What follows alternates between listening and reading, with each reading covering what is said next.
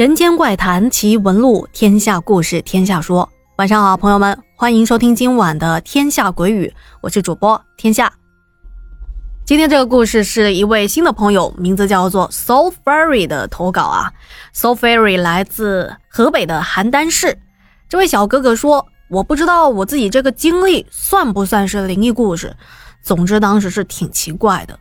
那么具体是发生了什么事情呢？且听我细细道来。”那么，在故事开始之前，感谢朱茵小哥哥的整理和编辑啊。So Fairy 说：“天下你好啊，我的故事发生在我七岁的那一年，也就是在一九九九年的时候。那会儿我们村在磁县，也是属于贫困村的，村里非常的破旧，就连我们当时住的房子也是土墙堆砌的。”当然，现在已经建设的很好了，家家几乎都是小洋楼。那么水泥路也是直通家家户户的，这还是得感谢国家，感谢党啊。那么这个话题扯得有点远了哈，是这样的，这一年的夏天大概是在七月中旬的时候，具体是哪一天我还真的记不起来了，只能依稀记得这是一个星期天，也是我爸爸外出打工离开家的那一天。所以相对来说记忆比较深刻。那天一大早，大概是五六点钟，我就跟妈妈两个人把爸爸送到了村口。在回家的路上，我感觉到后面好像有什么东西跟了我们一路。不过当我回头望过去，又什么都没有。回到家以后，我妈妈重新热了一下粥，让我先把粥给喝了，然后一会儿跟着她去田地。农村人嘛，每年都是有很多的农活要干的，而且现在我爸爸出门打工了，家里的农活就只有我妈妈一个人来做。但是把我一个人留在家里，我妈妈也不放心，所以自这天我妈妈去田地的时候，总会带上我。当时我妈趁着我吃饭的时候，她就到屋里头收拾农具什么的，而我就一边吃着早饭，一边在想着。我爸什么时候才能从外头回家呀？就在这个时候，这房子外面突然传来了“啊啊”这个叫声，有点类似于乌鸦，但是又跟乌鸦不太一样，就好像是个老太太吃东西卡住了喉咙，想要把什么东西吐出来一样。当时我还在想，这是门口来了一个老太太吗？还是什么东西在叫呢？我就有些好奇了，而且这个声音呢，好像离我们家特别的近，就在这院子里头。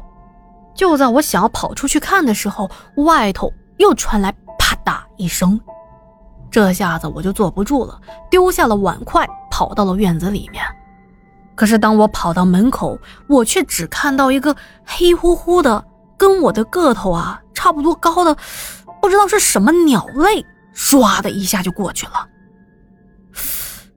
刚才过去的是什么巨型大鸟吗？由于这黑影是一闪而过，我也没有机会看到它的全貌。紧接着，我发现，哎，这院子里怎么有一根黑色的、快赶上我手掌大小的羽毛了呢？因为这根羽毛乌黑发亮，又比较大，我就觉得挺特别的，把它当成了宝贝一样给收了起来。可没想到，正是这根羽毛。却给我带来了不小的惊吓。接近八点的时候，我妈妈就带着我下田地里去了。这里我要提一嘴，我家的地是在好几个坟圈子旁边的，连我的父母都不知道这些老坟是什么年代的了。我记得来到了田里，我妈妈就去地里干活了，让我一个人在田埂的边上玩耍，并且千叮咛万嘱咐，让我不要一个人瞎跑。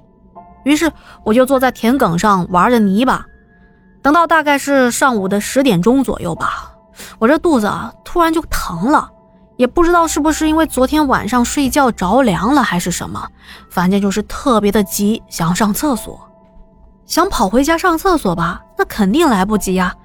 那时候年纪也小啊，想着随便找个地方解决一下，于是我四处张望了一下，想找个合适上厕所的地方。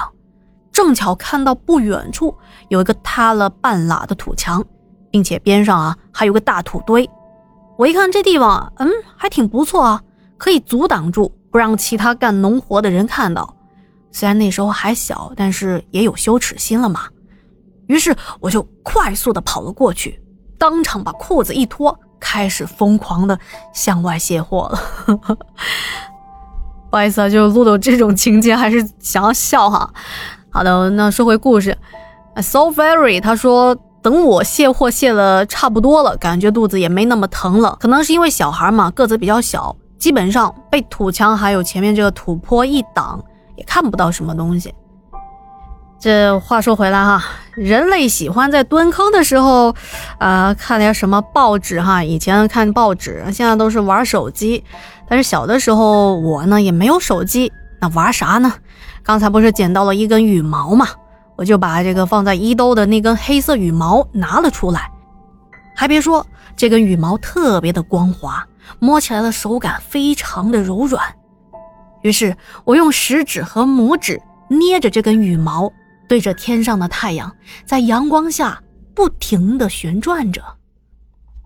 在阳光的照耀下，羽毛的两边。还有亮晶晶的反光，真的非常的漂亮。嗯，这么大的羽毛还这么好看，这究竟是从什么鸟的身上掉下来的呀？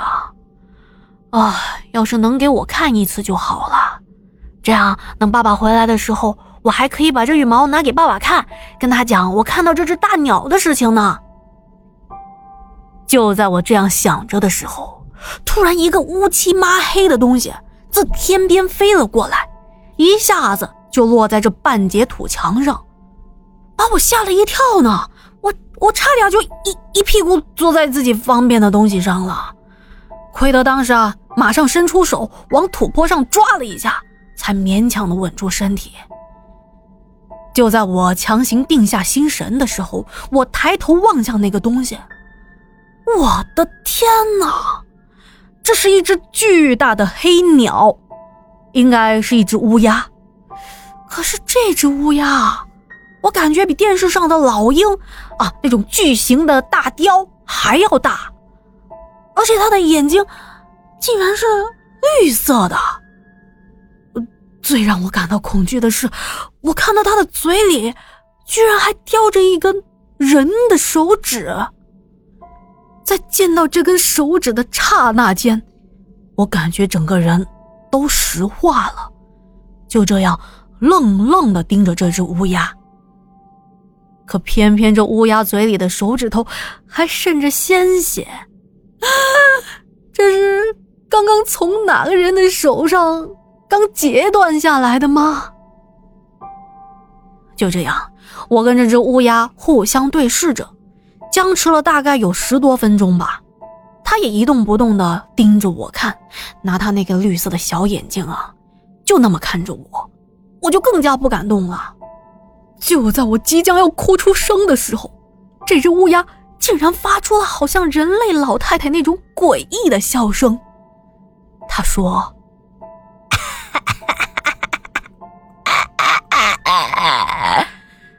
羽毛。”好不好玩啊啊啊啊啊啊啊啊！这一下子直接给我整蒙圈了。就在我发懵的时候，这只乌鸦倒是拍拍屁股，一下子就飞走了，而我还保持着蹲着的姿势，一动也不敢动。后来是我妈发现，哎，说儿子怎么上厕所那么久了还不回来，就过来找我。发现我就那样蹲着，还在那发愣，我妈就喊了我一声。正是我妈喊我，我才回过神来的。我就看到我妈妈急匆匆地向我走了过来。看到我妈妈的那一刻，我一下子就绷不住了，也来不及擦屁股提裤子，一下子就扑到我妈的怀里，大哭了起来。在我跟妈妈讲述刚才那只大乌鸦的事情，她还不信呢。我就指着手指滴落在土地上的那个血迹，并且把手里的羽毛拿出来给他看。我妈一看到，立马就夺了过去，并且直接把羽毛往我方便的那一堆东西上扔，直接就领着我回家了。等我回到家以后，还特地的不知道从哪里弄来一碗混着黑乎乎的不知道是什么东西的一碗水让我喝下去。后来没过几天，我妈就把我家的地给卖了，带着我去找我爸爸一起打工了。后来我一直在外面读书，也没有怎么回老家。这件事情啊，虽然已经过去了几十年了，但是那时候是我人生第一次遇到这么诡异的事情。所以啊，一直都是记忆犹新的，至今我也没有搞明白，为什么那只乌鸦的眼睛是绿色的呢？为什么它会发出类似于人的笑声，以及说人话呢？好的，今天的故事就到这里了。如果觉得故事讲的还不错，一定要帮天下在节目下面多多的留言，是的，还有点赞哦，就是右下角那个小心心。